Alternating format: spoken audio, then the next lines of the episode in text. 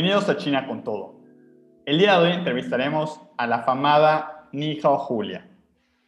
Nihao Julia estudió ingeniería en marketing en el Instituto Duoc UC en Santiago de Chile.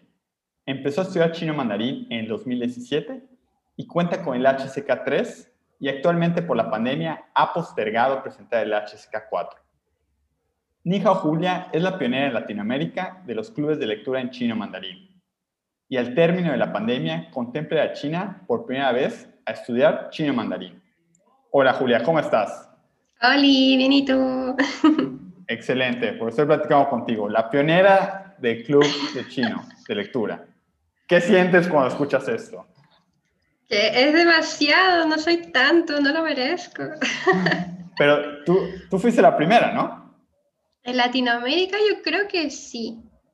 Sí. Creo. Creo que en Indonesia hay, otro chavo, pero no, no puedo ni pronunciar su nombre. Así que no lo mencionaremos.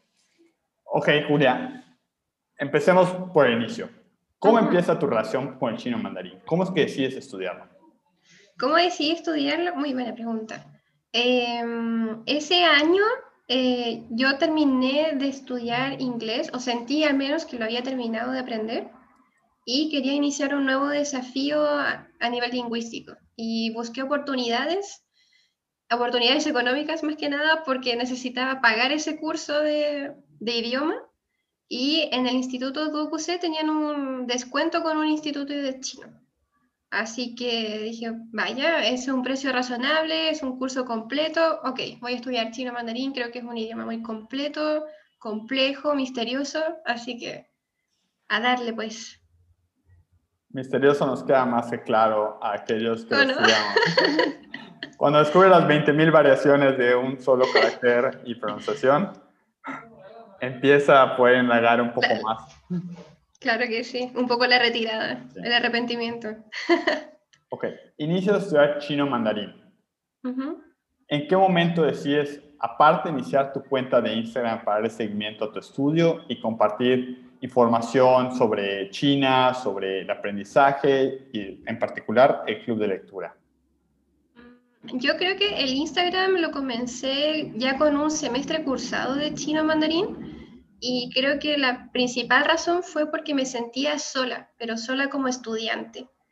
Aunque iba a un instituto todas las semanas, iba de forma presencial, eh, sentía que el lazo con los compañeros no era lo mismo. No es como cuando tú vas al colegio, o a liceos que tú tienes todos los días, ves a tus mismos compañeros. En este caso yo trabajo y estudio, entonces la comunicación no era tan fluida. Y en eso, y además que estábamos estudiando chino, que no es un idioma muy popular, al menos aquí en Chile, eh, decidí crearme una cuenta en Instagram como Studygram para compartir mi experiencia y también buscar a otras personas que estuvieran en la misma situación que yo.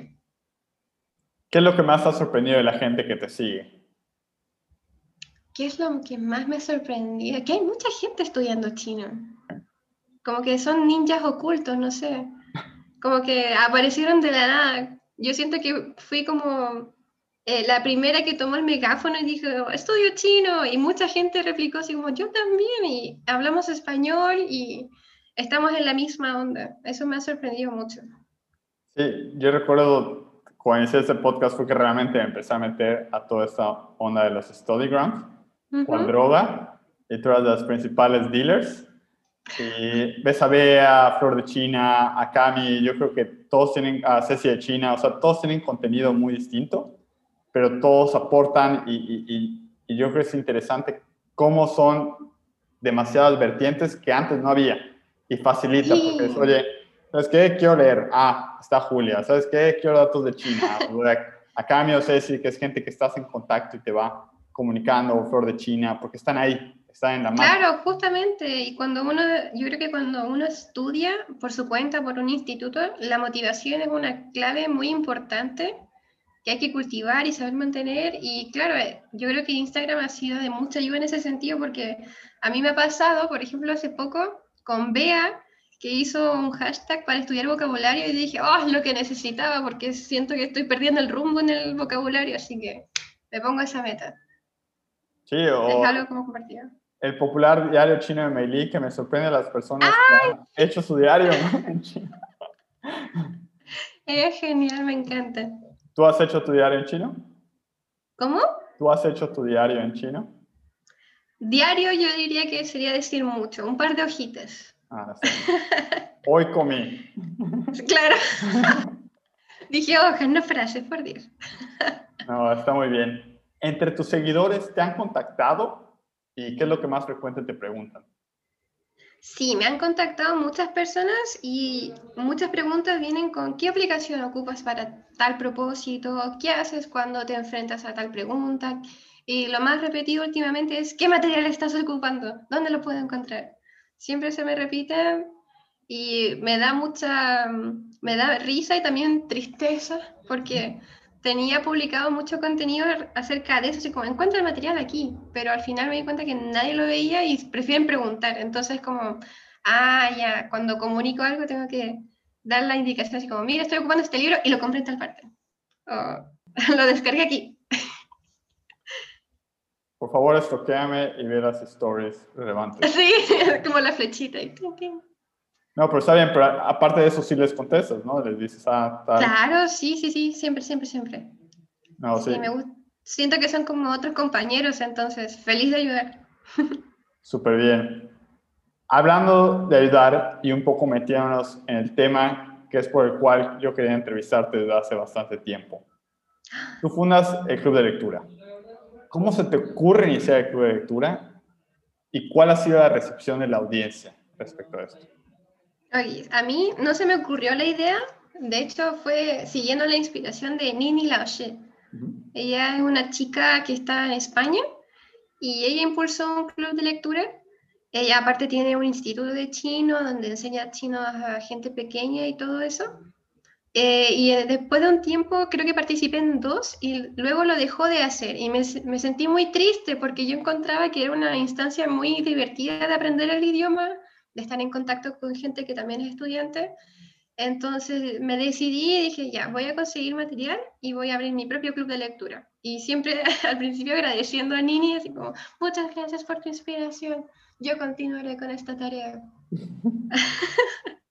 y la recepción eh, ha sido muy buena, pero también me ha dado mucho por aprender porque me di cuenta de que al final no era solamente una necesidad mía tener algún grupo de estudio relacionado a la lectura que no sea de los típicos libros de texto que te enseñan en los institutos, em, pero también me di cuenta que hay mucha gente que está muy ansiosa de adquirir material y luego no hacer al menos nada grupal con ello.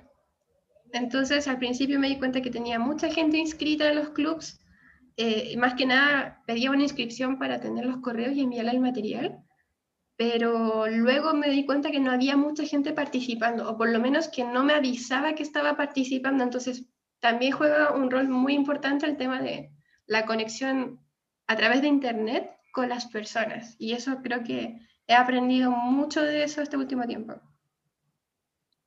Ahorita que tienes el club de lectura, hasta la fecha, ¿cuántos ¿Cuántos han habido?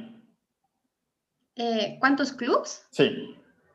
Mm, no me acuerdo si cuatro o cinco, por ahí. Y en los primeros cuatro me fijo que tenías otra dinámica, eran otra clase de libros y ahorita cambiaste. Sí, ahí, bueno, eh, creo que es un tema muy interesante de conversar, el tema de compartir material de forma legal eh, ilegal de textos. ¿Legal? Eso no me suena como latinoamericano. ¿Nos podrías explicar un poco más? Claro. Yo creo que como estudiantes de chino siempre tenemos la... Yo creo que estudiantes latinoamericanos siempre tenemos la noción de que podemos conseguir mucho material de estudio de forma gratuita en páginas misteriosas. Entonces, eh, conseguir libros o textos en chino para aprender chino y de un nivel un poco básico intermedio es muy difícil. Y afortunadamente, y digo afortunadamente porque fue una casualidad muy grande, yo pude adquirir eh, una cantidad de libros de forma legal, físicos, pero quería hacer algo con ellos de forma grupal. Entonces tomé la decisión de escanearlos, convertirlos en PDF y compartirlos y transformarlos en el de lectura. Pero luego intenté buscar instancias más legales porque quiero que esta comunidad siga creciendo, entonces me vi la disyuntiva de que si sigo aumentando el contacto con personas que estudian chino, quizás va a venir la empresa y me puede hacer algo a mí. Y yo no quiero que me haga nada, aunque sea solamente un comentario, pero no me quiero sentir, no quiero sentir que hice algo malo. Yo lo estoy haciendo con la mejor de las intenciones. Entonces intenté buscar otras instancias y ahí llegué a contactar a, la editorial Sinolingua por, por Instagram. Los contactaste por Instagram y ¿qué les, qué les preguntaste? ¿Si te podían dar el libro? Claro, les dije así como, hola, soy un estudiante de chino, tengo un club de lectura, participaron tantas personas en el último y me encantan tus libros, quería saber si tienen algún material gratuito o alguna otra instancia que podamos trabajar en conjunto. Y ellos me respondieron, sí, nosotros nos encanta que difundan la cultura china, nuestro contenido. Eh, hemos trabajado con influencers y fue como, ¿influencer yo? Ay, gracias. Bueno, pues sí lo eres. recuerdo en casi todas las entrevistas te han mencionado, siempre dicen hijo Julia, ya sea en la entrevista o fuera de ella, y siempre mencionan tu club de lectura. Y, lo digo en palabras de Calo, que entrevistamos hace poco, que dijo, ¿Quién no sabe quién es mi hija Julia? gracias, gracias. Bueno, ahí los chicos de Sinolingua también me consideraron como influencer y me dijeron, ya, perfecto, ¿te gustaría que te regaláramos dos libros y te damos un cupón de descuento para que la gente se suscriba? A ellos les interesaba mucho el tema de la suscripción a su librería online. Entonces, entre mensajito y mensajito dijimos, ya, ok, hagamos esto y Creo que fue una buena forma de probar otras cosas, pero a nivel de resultados no funcionó mucho por el libro que me pasaron. Creo que eh, justamente lo que hemos hablado entre varias personas es que mis libros físicos eran muy tiernos, muy adorables, con historias de amor, desamor, chismes escolares, y luego pasamos a un tema mucho más turbio, de que está relacionado con cubinas y secuestro de menores, entonces fue un, un, cambio muy grande. Así que me disculpo por ello, pero había que probar otras instancias. No, pero yo creo que es maravilloso, es un prueba de error.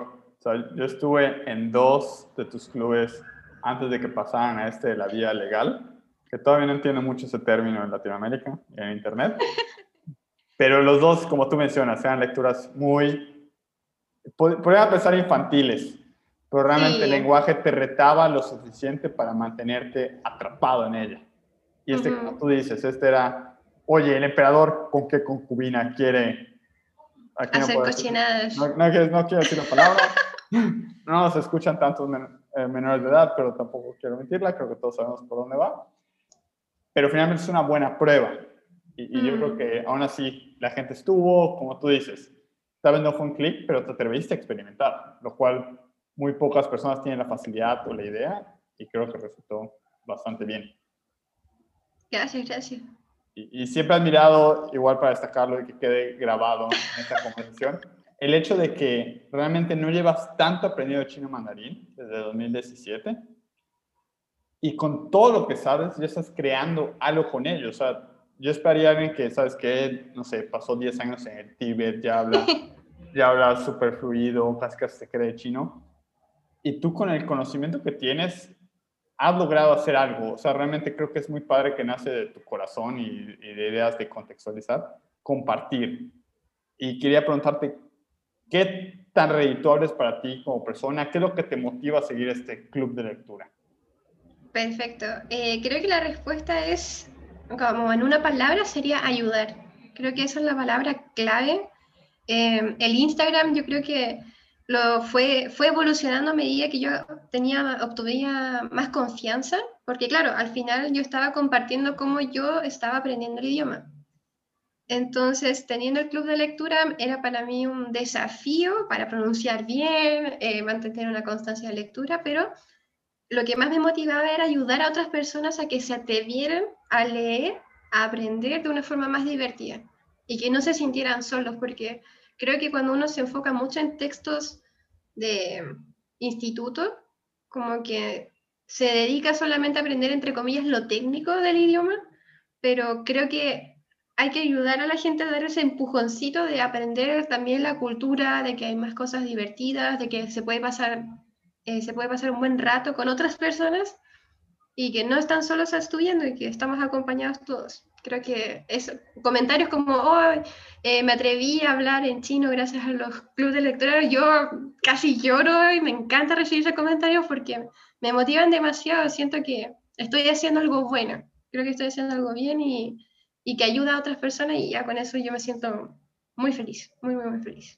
Espero que los que escuchan esta entrevista después llenen tu inbox de mensajes y, que, comparten, que compartan lo que has significado para, para ellos, porque creo que sí has tocado a muchas personas. Y otra vez, yo creo que hay mucho mérito en lo que haces, porque lleva tiempo, lleva trabajo, y lo que decíamos antes de la entrevista de que sí, muchas, mucho contenido de chino Claro, súper fácil darle like. Yo me siento súper productivo dándole like en mi cama. Ah, aprendí chino, me dio que este post. Pero tú lo contextualizas, o sea, pasas de la idea a la práctica. Oye, sí, te gusta chino, quieres aprender. ¿Está bien? ¿Únete al club? ¿Únete al club? Sí. ¿Únete club? participa, participa. ¿Qué tanto te gusta? Dale. Y, y te lleva al proactivo y al ser grupal permite que la gente esté ahí, que, que, que interactúes, aparte acompañar, yo, he visto y realmente para los que nos escuchan, yo, yo al final contacto a Julia por medio de Bea, con la entrevisté y todos muy amigables y tienen un grupo de estudio, el Michi Club.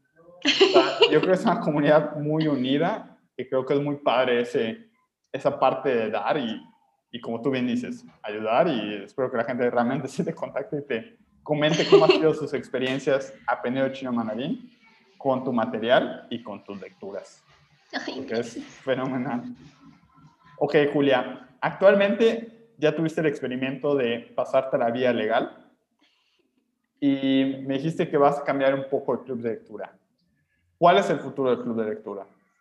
Sí, va a tener una evolución en el sentido de que eh, va, va a estar enfocado a un público que realmente quiere participar. Y eso lo va, creo que esa es la clave para poder impulsar de mejor forma el club en el sentido de que ya no solamente van a tener que adquirir el material de forma legal por su cuenta, sino que también va a haber eh, una instancia de pago para recibir una asesoría, por decirlo así, más personalizada. Entonces, creo que eh, la experiencia que he tenido hasta el momento del club de lectura me ayuda a entender a mi público, a la gente que está buscando este tipo de instancias, al igual que yo, y eh, me ha dado mucha experiencia. Entonces, la gente que de verdad está interesada va a poder consultar ese material que ya está en Instagram, público para todos, y va a decir, oye, de eso se trata el club de lectura, de leer, de pasarla bien, de comentar y además de aprender.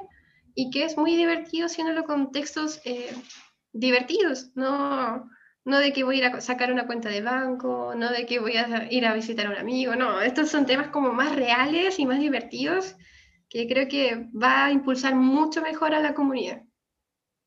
Súper bien. Sí, para los que nos escuchan, realmente el anuncio ya va a estar el domingo. Esto se publica el miércoles y pueden ver, y yo creo que es maravilloso, creo que es una muy buena evolución que has tenido y admiro mucho cómo lo has evolucionado, de pasar a la vía legal, que repito, todavía no entiendo mucho, ¿qué es eso? pero a, de cierta manera, como tú bien dices, evolucionarlo y llevarlo al siguiente nivel, porque pues ya, ya por las edades, por el tiempo, esto permite que tú puedas ofrecer mayores beneficios a los que lo toman y como dices, que participen y puedan, no sé, ser, ¿cómo se llama? ¿Cuál la traducción? Accountable. Que esté revisando. Y súper bien. Ok, Julia. Entre los muchos posts que compartes en tu cuenta, siempre tienes acerca de la utilería china. O sea, cosas producidas, no, no digo por ser cosas producidas ahí como casi todo en los hogares, o sea, todo lo made in China, sino porque hay mucha utilería tipo kai, o como dicen los japoneses, kawaii. ¿Es una adicción tener este material? ¿Y dónde lo adquieres ahí en Chile? Yo creo que es una adicción controlada en estos momentos, porque a mí me encantan los materiales de estudio, los lápices, destacadores, muchos stickers, tengo una caja llena de stickers. Por eso digo que es una adicción, pero también digo que es controlada porque gracias a la pandemia ya no puedo salir a buscar tiendas chinas misteriosas que yo les digo, a conseguir estos stickers. Entonces, y también va de la mano con la digitalización del estudio. O ya no necesito tantos stickers físicos para eh, colocar mis apuntes bonitos, sino que ahora también estoy encontrando emojis, GIF y cosas más divertidas para decorar, pero me gusta el tema de decorar mi material de estudio. Me encanta. Y en Chile, en Santiago y en Concepción y en Viña del Mar hay una tienda que se llama Toys. Eh, y es el paraíso para la gente que le encanta, la recomiendo 100%, tiene buenos precios. No, no es sponsor, pero Yo los contacto, yo los contacto. Tienen mucha variedad y cuadernitos lindos, tiernos, peludos, con líneas y líneas. es, el paraíso. Yo, de verdad, a veces solamente iba al mall solamente para ir a esa tienda y estar media hora dándome vueltas, así que mi marido tenía que buscarse otra actividad porque decía, no, yo no te voy a acompañar, qué aburrido. Yo, ay, pero si es el paraíso, me encanta. Te acompaño en la vida, pero no a esa tienda. No. No, está bien. Y, creo que es igual importante destacar lo que tú dices de la digitalización. Igual en algunos posts pones que tú estudias con tablet, con el lápiz digital, y creo que es una muy buena ventaja. Justamente yo hace unos meses pasé a aprender así, y creo que ayuda porque tú lo has visto, y creo que mm. cualquiera que estudia chino lo sabe, que terminas con 20.000 tarjetas, 20.000 libros, hojas. creo que esta, esta situación mundial fue una buena instancia de probar otras cosas. Entonces, claro, a mí me encanta lo mismo, comprar mucho material de estudio físico, pero dadas las circunstancias dije, guau, creo que es una muy buena oportunidad de probar otras cosas y por lo mismo eh, junté dinero y lo invertí en una tableta que tuviera esa funcionalidad con el lapicito y todo, porque la tableta que tenía antes no, no servía para nada de eso. Eh, y más aún cuando intentas escribir en trazos chinos, como que hay que buscar un, buen material, tanto físico como digital, y me ha ayudado bastante. Y claro, las flashcards digitales antes no les hacía tanta ilusión, pero ahora son parte de mi vida. Sin ellas ya creo que me costaría mucho seguir el ritmo de estudio. Sí, no, y lo hace todavía más fácil. No tienes que tener las 20.000 tarjetas que luego se pierden. Claro. Hay caracteres que, oye, esto no estaba en el vocabulario y descubres que simplemente perdiste esa tarjeta. Sí, quizá hicieron el aseo y te la botaron sin querer porque vieron un garabato nomás, así que con digital todo quiere. Ok, Julia, tú vives en Chile, en Santiago. ¿Cómo consideras que son las relaciones políticas entre China y Chile? Yo creo, a grandes rasgos, que eh, son buenas porque a nivel macro y económico creo que tenemos muchos tratados económicos con China recibimos muchos productos de ellos y aquí se exportan muchas cosas hacia allá. Quizás uno diría ya, pero son materias primas, pero por ejemplo, y lo que hablábamos antes era que hace un par de meses en Chile hubo un temporal en donde llovió prácticamente en verano. Llovió no sé si uno o dos días. Y al tiro, o sea, de inmediato, eh, las noticias empezaron a mostrar que muchos agricultores que producían cerezas o guindas entraron en pánico porque habían perdido mucho material que tenía que ser despachado a China para el año nuevo de allá. Entonces estaban perdiendo mucho dinero, contratos, había empresas que ya estaban despidiendo a gente y solamente por un, par de días de lluvia. Y ahí le tomé el peso y dije, guau, de verdad nosotros necesitamos mucho a los chinos, al menos una parte del el mundo de Chile los necesita, pero a nivel micro, o sea, más pequeño, creo que la gente aún tiene ese estigma de que, ah, una persona china, ah, alguien malo, alguien cochino, o un producto chino, ah, no, debe ser malo. Entonces, creo que son diferentes miradas que uno puede ver a simple vista, pero que ojalá cambie en el sentido de que le tomemos el peso a nuestro amigo comercial y que también le tomáramos el peso a la gente que está aquí, que tiene sus negocios y hace una comida deliciosa.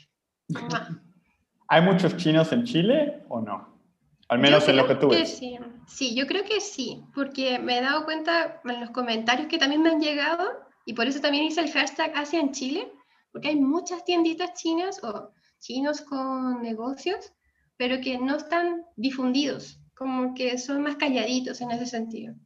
Y por eso a mí me gusta ir, por ejemplo, bueno, me gusta ir a un barrio que está aquí en Mainz, en Santiago de Chile, que si tú avanzas un poquito más de lo normal, vas a encontrar que literalmente es un barrio chino. Hay chinos con empresas, con fábricas, está lleno de chinos y es la mejor instancia para ir a comer cosas ricas y practicar el idioma en duro porque hablan demasiado rápido y hay mucha gente que habla cantonés y hay, hay varias gente que eh, habla mandarín. De hecho, recuerdo una vez que había una persona que me estaba vendiendo unos bebestibles y estaba contando mal. Entonces yo lo escuchaba y lo escuchaba contando en chino y me dijo un precio en español que era mucho más alto. Y yo le quedé mirando y le, creo que le respondí en chino, no recuerdo bien. Digo, ¿estás seguro? Yo creo que contaría de nuevo. Y quedó heladísimo. Y dije, ah, no pasa nada. Soy una infiltrada. Jijiji. Oh, está bien, siempre sirve tener sus espías. Sí. ok, Julia, ¿en dónde te ves dentro de 10 años con respecto al chino mandarín? 10 años, es mucho. Así pensando... 31. ¡Wow! Me encantaría tener una academia, yo creo. Creo que sería una buena instancia de seguir compartiendo la experiencia, el cariño al idioma, la cultura. Yo no sé mucho de cultura china en general, pero me encantaría poder aprender y también difundirla. Sería divertido tener algo así. Y más luego de tu intercambio, que quién sabe cuánto tiempo te mantenga en China creo que tal vez, como tú dices, creo que es una buena base para tener las herramientas. Claro, algún día llegaré, lo juro. Ahorita que termine toda la pandemia. Y que por cierto, Julia, por su servicio a Chile ya cuenta con la vacuna, lo cual está súper bien, así que creo que ya estás más cerca. Voy a prender las velitas. Al menos más cerca que muchos ahorita en este momento, que es muy Pues sí. Ok, Julia, al término me gustaría hacerte unas preguntas rápidas. Dígame. ¿Qué de China te gustaría que hubiera en Chile? Más tiendas de comida. Ok. ¿Qué cosa de Chile te gustaría que se llevara a China?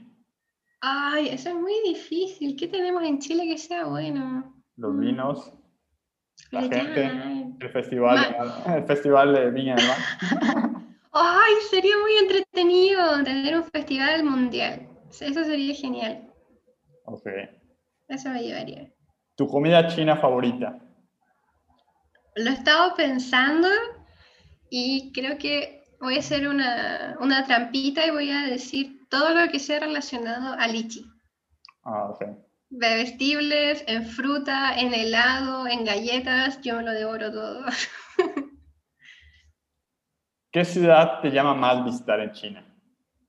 Chengdu, creo que lo dije mal, pero creo que una misión de vida que tengo es ir a visitar a, los pandas, pandas rojos y pandas gorditos. Yo los quiero ver todos. Necesito ir ahí. Muy bien. ¿Y alguna recomendación de podcast, canal de YouTube, libros o música? Aquí creo que estoy un poco eh, conflictuada porque creo que la mayoría del contenido que me gustaría recomendar está en inglés. Como que siento que hay menor cantidad en español, pero por ejemplo, canales de YouTube como el de Meili, el diario chino de Meili, me encanta. Eh, libros, está muy difícil encontrar, pero creo que eh, no, tampoco es sponsor, pero Sinolingua eh, adaptó muy bien el tema de digitalización de libros. Entonces, los puedes comprar igual por AliExpress o directo. Te van a llegar como en seis meses, pero si lo quieres leer de inmediato, creo que comprarlos digitales es una muy buena oportunidad. Yo los contacto para que sean sponsors, no te preocupes. Por favor, tenemos que seguir insistiendo, Álvaro. Nosotros fuimos. y como podcast, yo creo que obviamente el tuyo, porque creo que escuchar a otros, las experiencias de otras personas y cómo opinan, es, una, es un golpe de motivación tan grande que te deja como si te, hubieras, te hubieras tomado 10 cafés. No sé, creo que me, encanta esta oportunidad. Y tienes un playlist aparte, ¿no? En Spotify, que has compartido sí, sí, Para los que te siguen ahí en tu Instagram, que compartes, que tiene mucha música moderna china, que creo que a veces es difícil encontrar. Claro, encontrar música no romántica o antigua es un desafío y creo que Aquí en la Ale o Guarateve en Instagram me ha ayudado mucho a interiorizarme en la onda de los idols, así estoy buscando constantemente música más popular. Maravilloso. Pues Julia, no me queda más que agradecerte el tiempo de esta entrevista mm. y otra vez agradecer el que hayas tenido esta idea, la hayas llevado a cabo, que no solo une a la gente con el hobby del chino mandarín y contextualizado en la actividad que muchos posponemos por lo tediosa que puede ser, sino que igual, y quiero recalcarlo, que de cierta manera unió a Latinoamérica, porque mm, tienes gente desde México hablando por mí, y sé que tienes algunos otros, hasta el punto más recóndito de Sudamérica, que de hecho es de Chile, ¿no? Chile y Argentina también. Ahí su pelea no va a meter en su conflicto eterno. no, pero sí es verdad, creo que me ayuda, o sea, creo que esta comunidad, no como mirándolo hacia mí, sino que la comunidad Nihao Julia ha unido muchos de diferentes países y creo que hacemos un muy buen grupo de estudio entre todos. Así que Muchas gracias de nuevo por la invitación, de verdad estoy muy feliz por participar y los espero a todos en mi comunidad, pues. Perfecto. Pues muchas gracias por escucharnos. Zaijian. Zaijian.